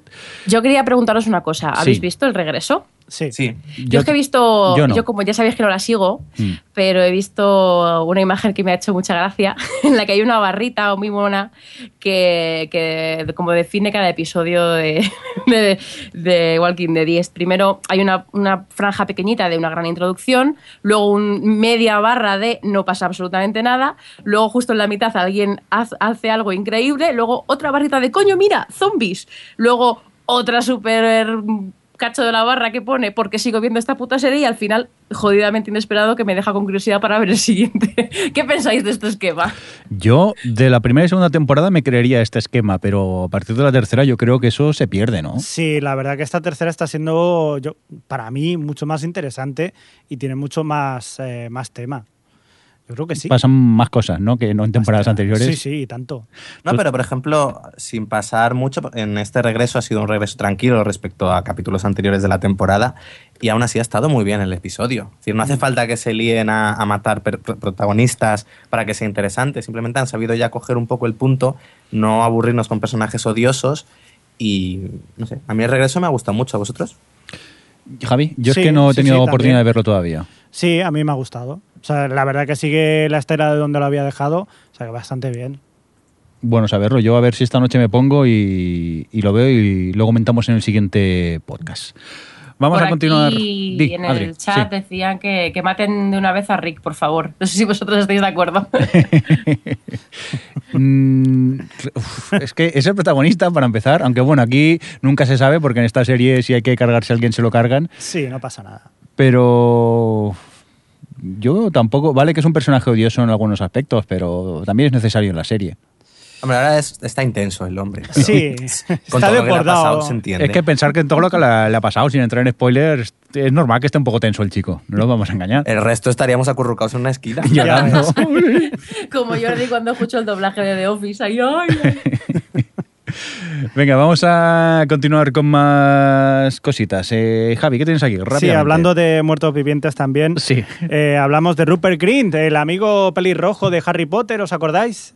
Siempre será, Sí. siempre será recordado por este personaje. Bueno, pues ahora intenta hacer una, una nueva vida y en este caso le han dado eh, un, papel, un papel protagonista para una comedia de la CBS. Bueno, la verdad que no sé si es una comedia o no, es una nueva serie de la CBS que se llamará Super Clyde en la que un chaval, un chico que trabaja en una hamburguesería, una cadena de esta de fast food, de repente se encuentra con que tiene una herencia de 100 mil dólares y dice, pues voy a hacer lo que siempre he querido hacer en mi vida porque me gustan mucho los cómics y voy a hacerme superhéroe y ayudar a la gente que bien lo merezca. Hombre, yo creo que es una comedia porque es de Greg García. Está Greg García por aquí, el creador de My Name is L o Racing Hop, o sea que tiene pinta de ser una comedia. Puede ser. Y ¿eh? bueno, que esté él es un sello de garantía también, no sé. Sí, Habrá que echarle sí. un, un vistazo. O- Yo os voy a decir una cosa. Sí. Mm. Eh, bueno, Greg García tiene tres proyectos este año y este es uno de los 99 pilotos que hay ahora mismo, de los que han ordenado, típico que las cadenas Sí, sí. ordenan un montón de pilotos y luego deciden qué serie van a hacer. Así que esta todavía no está segura. Pero sí, sí, es una comida. Yo me he leído los 99 pilotos para ver una cosa en Vaya Tele y este año las comedias tienen muy mala pinta porque todas siguen un poco la estela de lo de siempre. No hay nada especialmente original y a mí esta es una de las que más me llaman la atención. También por, por Greg García, que a mí esos personajes patéticos haciendo cosas mm, adorables que como hace él me gusta. Así que bueno, esta me llama la atención. A mí me ha venido a la cabeza la película esta de Super, protagonizada por Ryan Wilson. Sí. Cierto, cierto. Esa me venía a la cabeza. También, último apunte, ya esto en plan cachondeo. El director del, el del capítulo piloto es el señor Mike Fresco. Es tu primo, es tu primo. Por, por eso nos has colado una noticia, ¿no? Sí, no sabía cómo hacerlo. Vergonzoso, vergonzoso. Venga, ahora os voy a colar yo una noticia. Y es que resulta que eh, yo que soy del Club Muerte al 3D, esta noticia me hace salivar directamente. Y es que se ha anunciado que eh, el especial 50 aniversario de Doctor Who lo van a emitir en 3D por la BBC. Para flipar más todavía. Pues parece ser que sí, por cierto, la fecha será el sábado 23 de noviembre de este año, el 2013, y se podrá ver en, en 3D. Y si no tienes una tele 3D, pues si vives en Inglaterra tendrás la suerte que en algún que otro cine también la van a, van a emitir el, capítulo. Aquí creo que nos lo vamos a comer con patatas y, vamos a tenerlo que ver en, en 2D. Pero Alex bueno, tiene tele. Hacemos una quedada en su casa. vale. Sí, pero solo tengo una gafas. el resto lo ve doble. Bueno, no vale las del cine, las que te dan ahora en un cine, que te cobran 3 euros por ellas. Yo casi. tengo acumuladas unas cuantas ya. Sí, venga, pues es cuestión de ir probando a ver cómo, cómo se ven. Bueno, pues nada, simplemente eso, que tendremos eh, Doctor Who en 3D. Venga, Adri, cuéntanos, ¿qué es lo que tienes por aquí en inglés? Yo, pero si ahora toca Alex. Eh, eh, vale, es verdad, perdón, que me he equivocado. Alex, eh, cuéntanos, ¿qué es eh, esto que tienes por aquí? Pues nada, quería hablaros de un libro que me he leído, escrito por Alan Sepinwall, uno de los, uno de los críticos de televisión más importantes de Estados Unidos, que ha publicado un libro que se llama La revolución fue televisada, en inglés. Y nada, quería comentaros algunas cosillas que nos cuenta, porque hace un pequeño repaso a lo que ha sido toda esta revolución de las series en Estados Unidos. Y cuenta cosas muy interesantes. Yo os recomiendo el libro, lo podéis encontrar en Amazon para bajar para el Kindle. Esto está en inglés, ¿no? Imagino de momento. Que Por- sepamos, no Sí, está- claro, es, es un libro en inglés, lo podéis Sí. encontrar eso en Amazon por unos 5 dólares aproximadamente. Y yo creo que si eh, tiene un inglés muy fácil, o sea que si os manejáis un poquillo me y os gusta la televisión y queréis entender un poco más cómo hemos llegado a lo que hemos llegado, os lo recomiendo. Yo os voy a contar algunas cosas. El libro nos habla, en primer lugar, porque se cree que fue Lo Soprano un poco lo que abrió la veda de las grandes series de televisión y aquí eh, Sepinwall reivindica mucho la serie de Oz. Bien. No sé si la, no sé si la habéis visto porque bueno, es una, una serie sobre una cárcel que se llama Oz, bastante violenta y fue un poco lo que abrió la veda a la, a la hora de hacer televisión adulta. Hasta el momento pues solo se hacía tele en las cadenas de en las cadenas abiertas, en las network, donde tenían las obligaciones de pues por un lado de no decir tacos, de no mostrar violencia excesiva, de no mostrar nada de sexo y HBO decidió hacer algo completamente distinto. Y entonces, pues nada, estrenó Oz y se nota, yo que la he visto dos temporadas, se nota que es una serie hecha para escandalizar, en cierto modo. Tiene muchísima violencia y, bueno, nos cuenta eso, como un, un abogado eh, entra en la cárcel y cómo se tiene que enfrentar a todo ese mundo que hay de, de corrupción, de bandas. Y bueno, entonces nos dice eso, que, que no se olvide a Oz como la serie que abrió luego la puerta a la que sería el gran éxito. en- Espera, espera, en Alex, dramas. espera, un segundo. Sí. Creo que Javi tiene algo que decir sobre Oz. Pero como Ay, no para perdón. de hablar. No, no, que, que sí, o sea que muy, muy recomendable. De aquí la voy a recomendar hasta, hasta que me muera, hasta el día que me muera voy a estar recomendando Oz porque es una serie buenísima, que por cierto me la recomendó eh, el señor Mirindo y, y bueno, yo la he acabado y estoy encantadísimo con esa serie. Desde aquí la recomiendo a O sea, todos. te la recomendé yo Y no la has acabado de que ver. me tú. quedé la segunda y todavía no, pero recomendable. Yo lo que he visto me, me encantó, es algo que te sorprende. Sí que es verdad que narrativamente mm, son los 90, mm, todo es un poco más lento en cuanto a ritmo y tal, pero lo que cuentan está, está chulo y es eso, que escandaliza, te escandalizas en algunos momentos con, con lo que llegas a, a ver. Perdón, sigue, que te hemos interrumpido. No, y además tiene, es curiosa porque tiene una forma, eh, está estructurada los episodios eh, de una manera curiosa. Lo normal es que cuando tienes diferentes tramas, intercalen las diferentes tramas a lo largo de los 50 minutos. Y aquí no, aquí realmente empieza el capítulo, ves la trama de un personaje durante los primeros 10 minutos, luego corta al, al siguiente personaje. A mí eso al principio reconozco que me confundía un poco. Pero bueno, y bueno, luego siguió a, a Oz, ya llegó Los Soprano, que fue un poco la gran serie revolucionaria, la que demostró que en cable se podían hacer cosas muy interesantes y que, en cierto modo, que no tenía nada que envidiar al cine. Eh, en cosas curiosas que no cuenta sobre Los Soprano, nos dice cómo David Chase, en principio, el, creador, no contaba con sacar la serie adelante. Que él hizo el piloto pensando un poco en, "Mira, yo hago el piloto, me van a decir que no, y luego consigo presupuesto, hago la otra mitad que me falta y formo una película y la presento en Cannes y tan feliz. Pero a HBO le gustó y se la sacó adelante. Y el pobre hombre, nada, se vio ahí haciendo una serie cuando él renegaba de la televisión. Luego, eh, respecto a Los Soprano, añadir que tiene uno de, esos, uno de los finales más polémicos que se han visto en televisión. Eh, yo creo hay, ahí con el de Perdidos. Y que él siempre se, negó a dar, siempre se ha negado a dar explicaciones. Incluso cuando se emitió en su momento Los Soprano, él se marchó a Estados Unidos y dijo a mí nada de entrevistas, que cada uno interprete lo que quiera. Luego, también, luego nos habla de. Luego pasa y habla de The Wire, otra de las grandes series que revolucionan la televisión. Esta, en este caso, por su estructura, que es, una gran, es como una novela, siempre se ha dicho de ella que para entenderla hay que ver al menos una temporada, porque comienza con tres episodios introductorios, luego ya en los que no te enteras de nada, luego posteriormente ya empiezas a comprender, a juntar tú las piezas y finalmente tiene un clímax para acabar de forma un poco de bajón. Y así cada temporada. Es una serie muy difícil que estuvo a punto de ser cancelada en su tercera temporada, ya que exigía mucho a los espectadores. Ahora quizás no- nos puede resultar un poco más extraño, ya que hemos tenido series de, pues, de estructuras bastante extrañas, como 24 o Damages, pero en su momento era algo que no se había visto hasta entonces. Acostumbrados a series autoconclusivas, una que te obligase a verla sus 12 episodios para entenderla completamente era algo completamente nuevo. Ujú. Incluso para eh, conseguir el apoyo de los críticos, lo que tuvo que hacer HBO fue mandar a, a los críticos la cuarta temporada completa. Es decir, en vez de enviar uno, dos, tres capítulos como se suele hacer, HBO mandó de The Wire toda la cuarta temporada para que la pudiesen ver y valorar en su conjunto. Toma, mira, te mando la cuarta temporada y un jamón y me valoras la serie un poco. Claro, porque es que en principio eh, realmente tampoco era una serie que la crítica adorase mucho en sus comienzos. Realmente no fue hasta la cuarta cuando ya Hombre, The Wire es una serie difícil ¿eh? y densa también, que hay que tomárselo con, con calma. Sí, pero es eso, yo creo que son tres capítulos los que, hay- los que necesita. Que a ver, son tres capítulos de 50 minutos, pero a partir de ahí ya empiezas a entrar. Luego está, también nos habla de Deadwood, como es una serie, mm, bueno, lo mismo, hicieron un western que era un género bastante mm, que fracasaba bastante en televisión y nada, propusieron Deadwood con David Mills, que era el, que la- el creador. Y en el libro nos cuenta eh, cómo era toda una odisea hacer la serie con este hombre, ya que era un tipo que hacía los guiones sobre la marcha, que el mismo día de rodaje no tenía los diálogos escritos y los iba escribiendo conforme, conforme estaban, que contaban con la ventaja de tener el set construido del pueblo y más o menos era, llegaban los actores, se ponían y el, el tipo escribía y le decía, mira, estas son las líneas que tenéis que decir. Esa fue una de las razones por las que, claro, hubo presupuestos y HBO pues al final decidió no renovarla. Yo sobre David y lo que dices que David Milch escribía sobre la marcha, eh, escuchando una entrevista a Tim- Tim- Timothy Olyphant en, en The Nerdist, el podcast de Nerdist, él cuenta una anécdota que, por no entrar en spoilers, digamos que hay un, un personaje infantil que desaparece de la serie y desapareció porque eh, la madre de este actor barra actriz era muy pesada, pero súper pesada, y a David Mills se le hincharon los huevos un día, se entró en el camerino de David Olyphant y dice, oye, que el personaje este me lo cargo, que estoy hasta los huevos de la madre. Y efectivamente el personaje desaparece de la serie.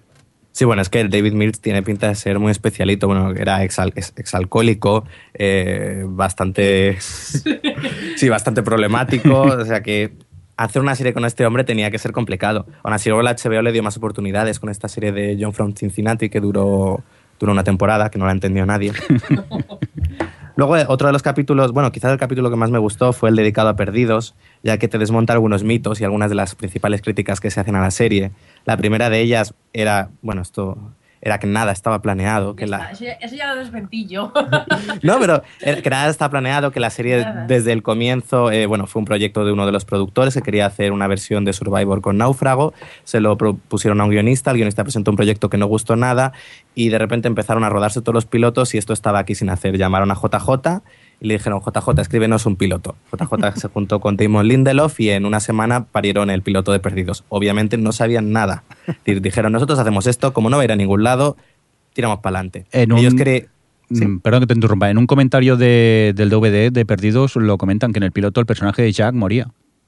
Claro, sí, en principio ellos mm, hicieron las cosas muy sobre la marcha. Eh, tiraron para adelante y, sacaron el piloto. Bueno, al productor que, que lanzó la idea lo despidieron, además, curiosamente.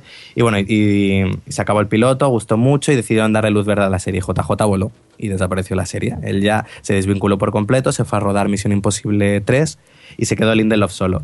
Curiosamente, Lindelof hasta ahora nunca había llevado una serie y se vio con todo el marrón encima de llevar un, programa cuando no tenía mucha idea de cómo hacerlo y llamó a su compañero Carlton Cuse, que fue un poco ya han sido las dos mentes pensantes de Perdidos. Lo curioso que dijeron es que ellos al principio, con todo el, todo el calendario que implica rodar una temporada, no tuvieron tiempo de pararse a pensar qué era lo que querían contar. Entonces fueron desarrollando sobre la marcha toda la primera temporada y ya no fue hasta el descanso de verano cuando pudieron sentarse y empezar a hablar y decir, a ver, todo esto de lo que estamos contando, ¿a dónde va a ir? ¿Qué narices va a ser el humo? que Oye, Vamos, que pues- cuando se critica de que es que no estaba tan bien pensado, es que no No estaba, estaba nada bien pensado. pensado. Oye, Yo lo que... que- siempre digo es que realmente esta gente no es que tuviesen eh, habilidad para construir el perdidos a largo plazo, que ya sabemos que está todo sobre la marcha, sino que realmente sí que tenían una habilidad de ir avanzando temporadas y ir uniendo todo con lo que ha- habían eh, plantado antes. O sea, que ellos plantaban cosas sin saber realmente a dónde iba y luego iban recogiéndolas según se les iba ocurriendo. Y ese era realmente lo que hacían bien, que todo el mundo veía, "Oh, esto es lo que se veía en el segundo capítulo de la primera temporada. No, claro, han ido, han visto el, primer, el segundo capítulo de la primera temporada, han visto que deja- dejaron eso plantado y te han metido algo para que te explote el cerebro, pero no tienen todo sobre la marcha. ¿Has visto, Javi? Está ofuscada, Adri está mosqueada, Sí, tío. sí, sí, sí. Tranquila, no, Adri. lo decía en plan... No, respira, enfadada. respira, pero no sé, ahora te hemos visto acelerada y todo, incluso se ha puesto a hablar súper rápido. Es que llevo mucho tiempo sin hablar. Sí. Venga, pues venga, eh, hola, pero ¿cuánto te queda? Venga, sigue, Adri. Digo, Alex, que te queda un huevo todavía. Bueno, rápido, Pero luego, eh, hablando en Sí, el sí. capítulo de Galáctica, nos dice algo parecido, que Ronald Moore, pues lo mismo, empezó a desarrollar la serie, pero muchos de los grandes interrogantes eh, no los tenía planteados. Incluso lo- todo el tema que iba en relación a los cinco ci- Principales se le ocurrió a mitad de temporada. Un día duchándose dijo, uy, ¿y si hiciese esto? Y lo incluyó en la serie.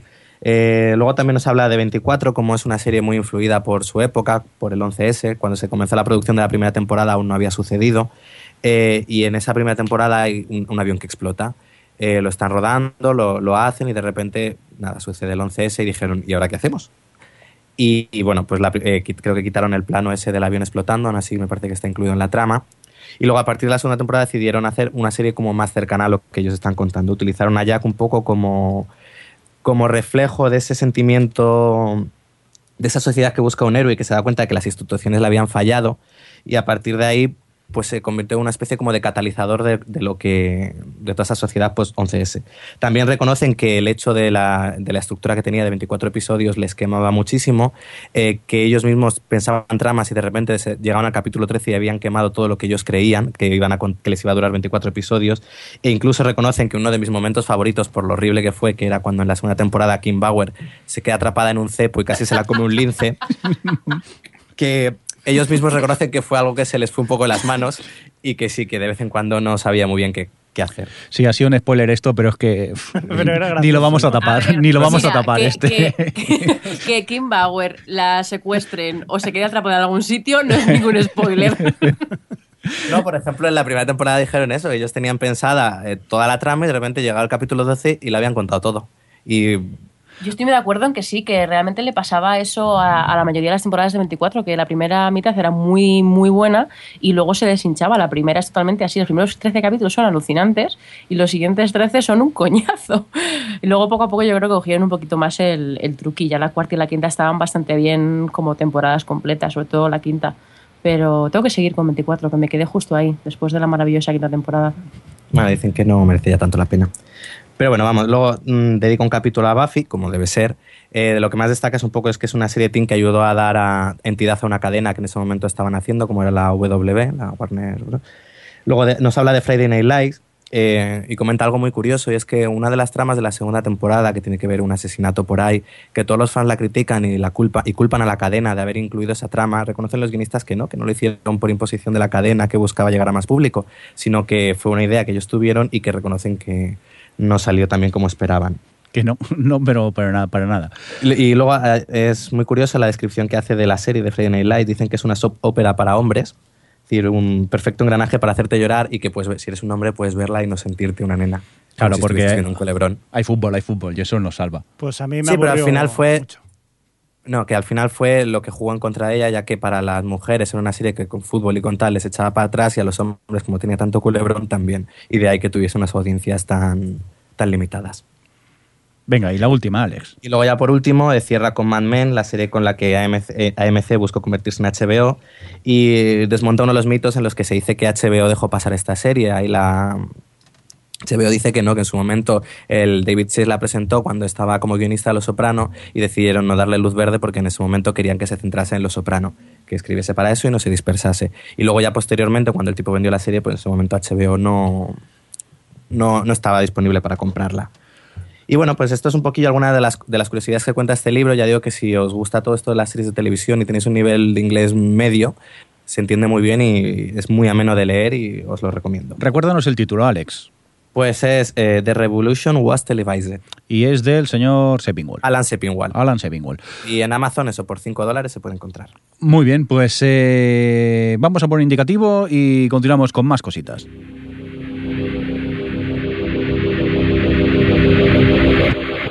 Comunícate con nosotros. Podcast arroba ohhhtv.com.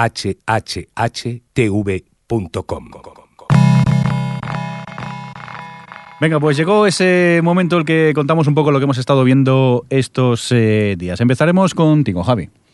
Pues yo entre, bueno, que voy actualizando más o menos las series que sigo viendo, pero me quedo con una serie francesa que he visto, que me recomendaron, que se llama Les Revenants, los, los reveníos, Los reveníos, los sí, sí. resucitados, de la cual hablaremos en el siguiente podcast, si un caso. Sí, yo he visto el piloto solo y bueno, cuéntanos un pelín de qué va.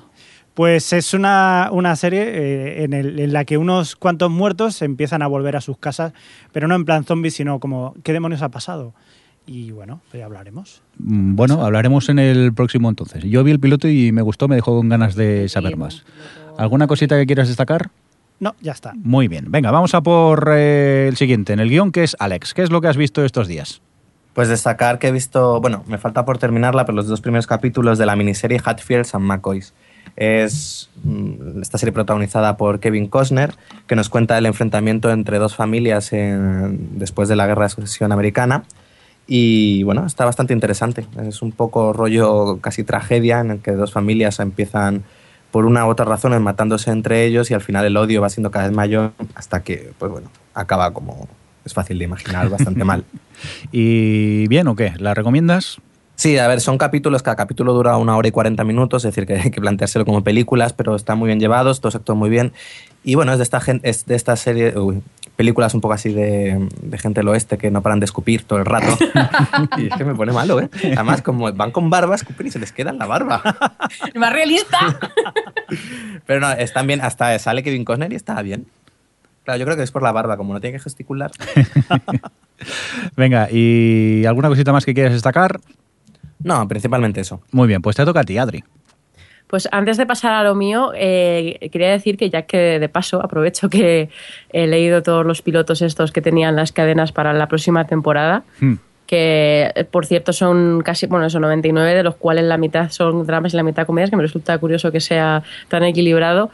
Eh, se ha puesto de moda lo de los Hatfields and McCoy, Romeos y Julietas y estas historias de dos mm, clanes, familias enfrentados y dos personas que se quieren de cada uno de los clanes. Y hay un montón de dramas nuevos que están bajo esa premisa. Le debería funcionar. Le funcionó bien, ¿no? Al canal, fue el History Channel quien la estrenó. Y bueno, además se, llevaba, se llevó el, el Globo de Oro, ¿no? Sí, Kevin se llevaron Costner ellos, en sí. miniserie y... Sí, la ha debido funcionar muy bien. Bueno, pues eso, dicho eso. Sí. eh, Dicho el comentario gafapaster, venga, sigue.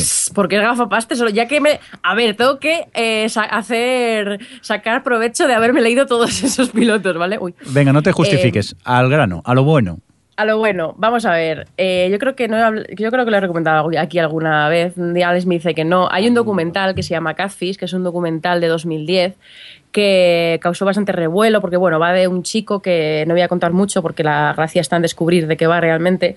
Un chico que empieza a tener una relación con una niña eh, a través de Facebook, ¿no? Que la conoce, vamos, una relación. Quiero decir que le manda dibujos y empiezan a tener así una especie de amistad y todo eso va llevando hacia otras cosas. Y en su momento tuvo mucha polémica porque, bueno, ellos, eh, los autores del documental afirman que es un documental real, que está basado en hechos reales y que todo eso pasó y que es- está grabado en el momento en el que pasó.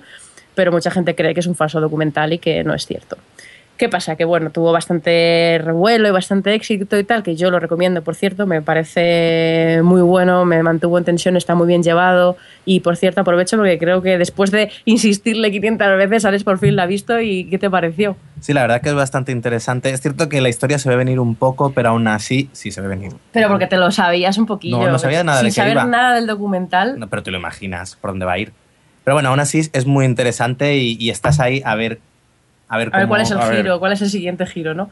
Bueno, es yo lo recomiendo, la verdad es que está muy interesante. Y el caso es que todo esto, claro, eh, el tema este de conocer gente por internet ahora se, ha- se está totalmente de moda, el- esto de conocer a gente a través de la red. Y los chicos de, mm, del documental han hecho un programa para la MTV que es lo mismo, es Catfish de TV Show, no han reparado en, imaginación para inventarse otro nombre.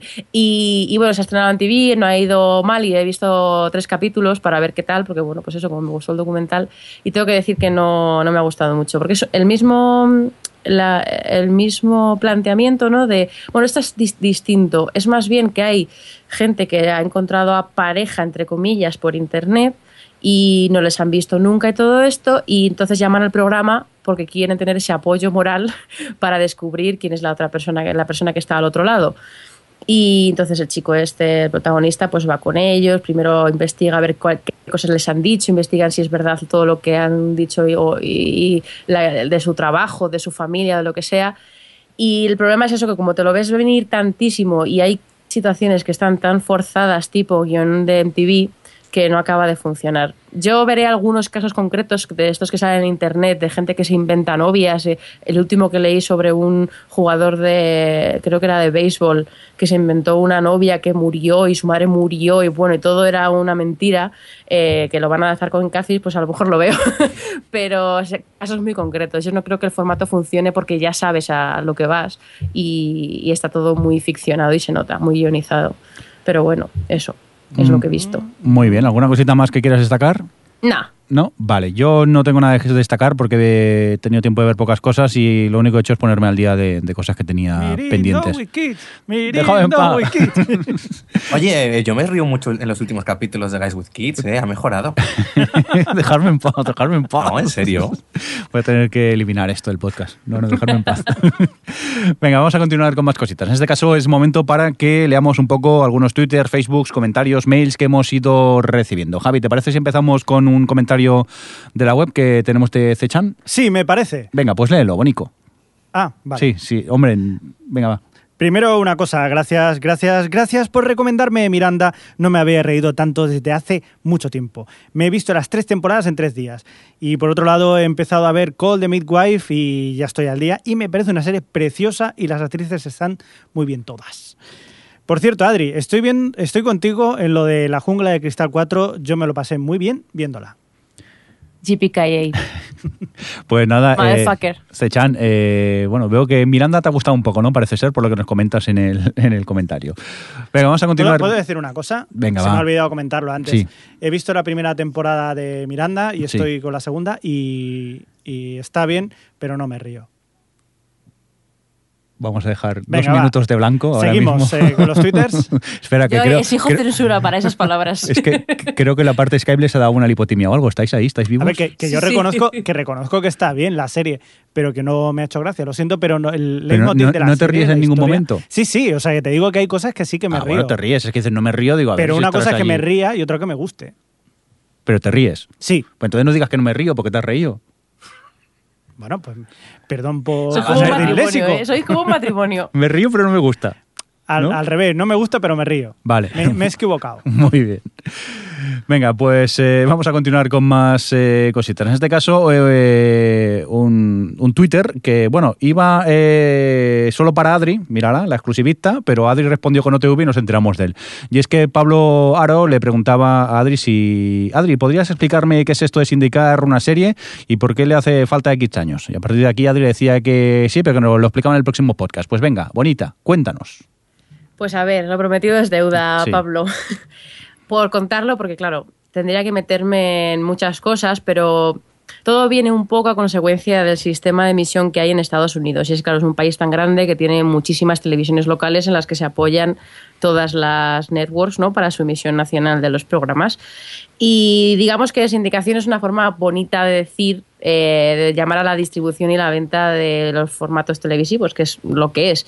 Entonces, a ver, eh, Bueno, que por cierto, cuando yo estudié todo esto, cuando estaba allí en 2008, había como un poquito más de 3.000 le- estaciones locales para que veáis eh, la cantidad de gente, que- o sea, que la cantidad de estaciones que tienen en todo Estados Unidos y de, de canales que tienen que cubrir programación. Entonces, Que, claro. Adri, una pregunta. Sí. Al decir estación Sí. local, no estamos eh, hablando de una tele de pueblo. Estamos hablando de teles que abarcan mucho más, que las ve bastante más gente. Sí y no. Estamos hablando, por ejemplo, en la que yo estuve, en la que yo trabajé, era en Florida y abarcaba un condado de Florida, ni siquiera abarcaba todo el estado de Florida.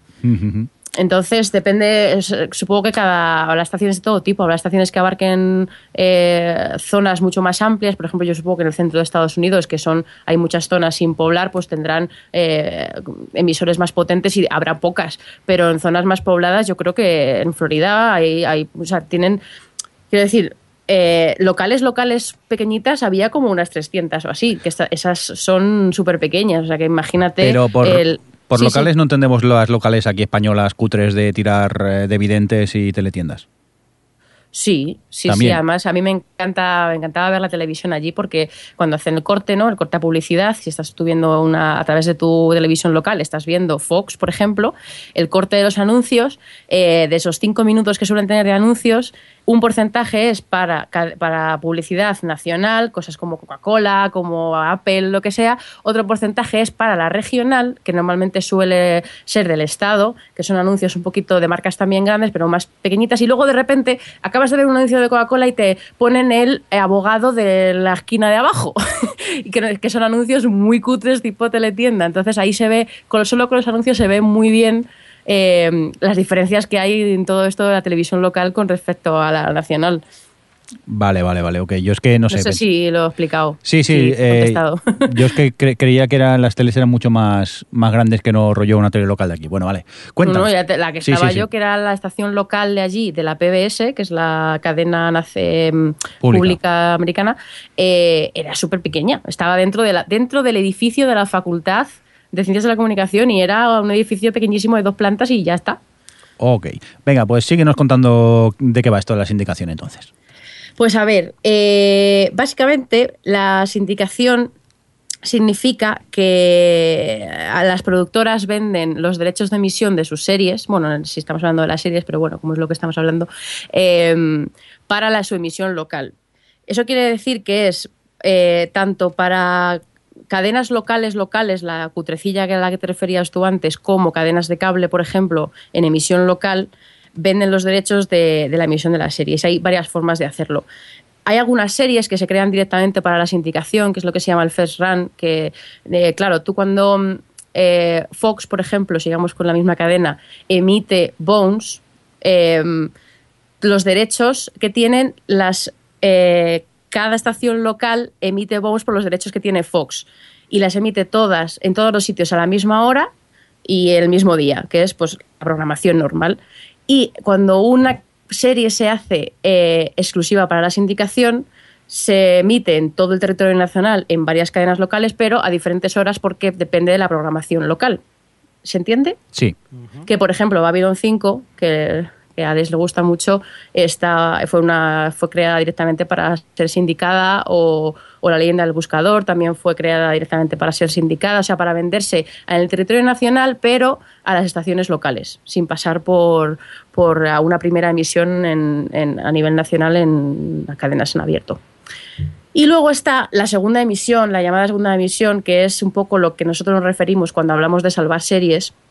Y es que, bueno, hay algunas que se venden para emitirse a la- en, la prime- en la misma temporada, quiero decir, por ejemplo, Big Bang Theory se emite en TNT la misma temporada que se está emitiendo, pero primero se emite en CBS y el pues es un jueves creo que son los jueves pues el domingo se emite en TNT por ejemplo. Pero eso es un ejemplo que eh, pasa muy poco pasa solo con las más exitosas. Lo que pasa normalmente es que cuando una serie tiene eh, un número mínimo de episodios se vende para la sindicación y una cosa que preguntaba Pablo era por qué necesita un número de temporadas y es que cuando se emite una serie sindicada se hace diaria eso quiere decir que se emiten cinco capítulos a la semana Como aquí en España. como aquí en España.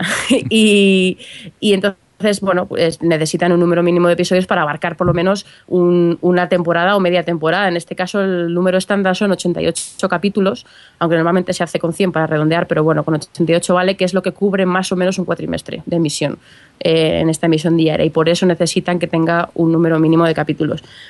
Y, y bueno, eso es un poco así de lo que va la sindicación. Luego, eh, ¿Por qué esto es clave para salvar las series? Pues porque cuando una serie está a punto de llegar a esos 88 capítulos, lo que hace una productora es bajar el precio de- del coste por capítulo a, por ejemplo, Co- Community. Es una serie que está, tiene muy bajas audiencias, que la, la NBC se puede pensar dos veces lo de renovarla. ¿Qué hace la productora? Baja el, lo que le cuesta a la NBC la emisión de Community para que NBC la renueve tenga los, el mínimo de capítulos para que sea sindicada y que ellos ganen el dinero por la sindicación, porque la sindicación el dinero se lo lleva todo la productora, claro. Y por- he buscado unos ejemplos para que veáis lo que pueden llegar a ganar con, con esto. Por ejemplo, Los Soprano, hace no muchos años, hace eh, siete años, lo compró AIE, eh, la cadena esta que es un De, poco de mierda, pero bueno machotes, de machotes. Sí, de machotes, eh, lo vendió por 2,5 millones de, dólares por episodio, que es una auténtica locura. Ha sido una de las, de las ventas de derechos más locas de toda la sindicación.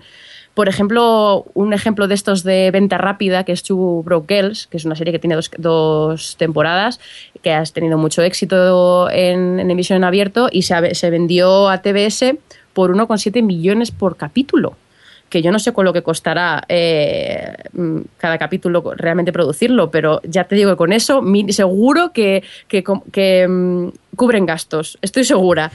Y, mm, por ejemplo, eh, lo que decía antes de que muchas, claro, la- las cadenas de cable como TNT, TBS, son cadenas que no se pueden permitir hacer, producir tanta, tantos programas propios porque no tienen ese dinero como tienen las networks y entonces rellenan mucha parrilla suya con programas de otros. Por ejemplo, House se emitía en, en USA Networks, Anatomía de Grey se emite en Lifetime, 30 Rock se emite en Comedy Central. Es una forma de que las- el cable tenga series para rellenar su parrilla y a la vez las productoras ganen un poquillo de dinero para financiar sus series y que tengan una vida más larga.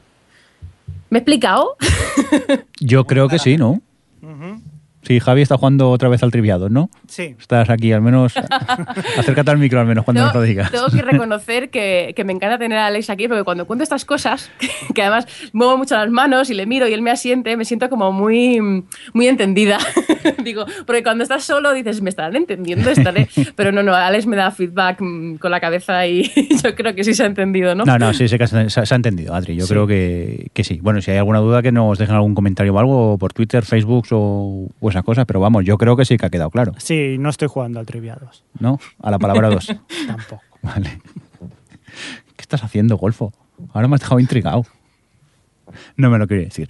Venga, vamos a leer el último mail, eh, un mail que hemos recibido a nuestra dirección de, correo, que es podcast arroba o triplehtv.com.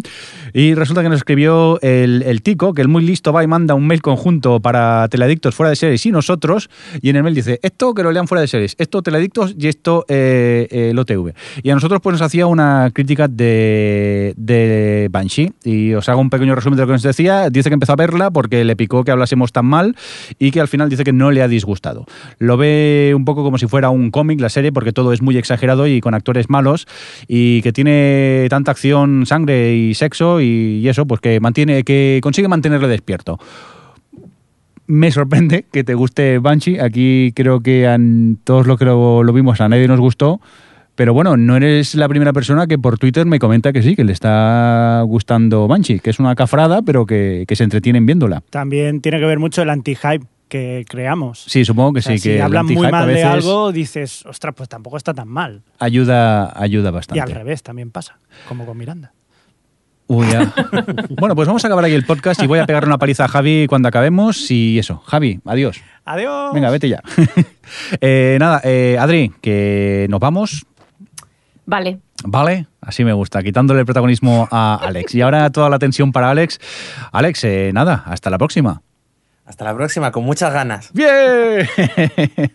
Bien, ¿no? Sí, ha estado mejor, has mejorado un pelín. Y nada, un cordial saludo de quien nos habló, acompañó con vosotros también el señor Mirindo, que nos oímos en 15 días. Adiós. Adiós. Adiós. O Televisión Podcast, el podcast de la cultura audiovisual.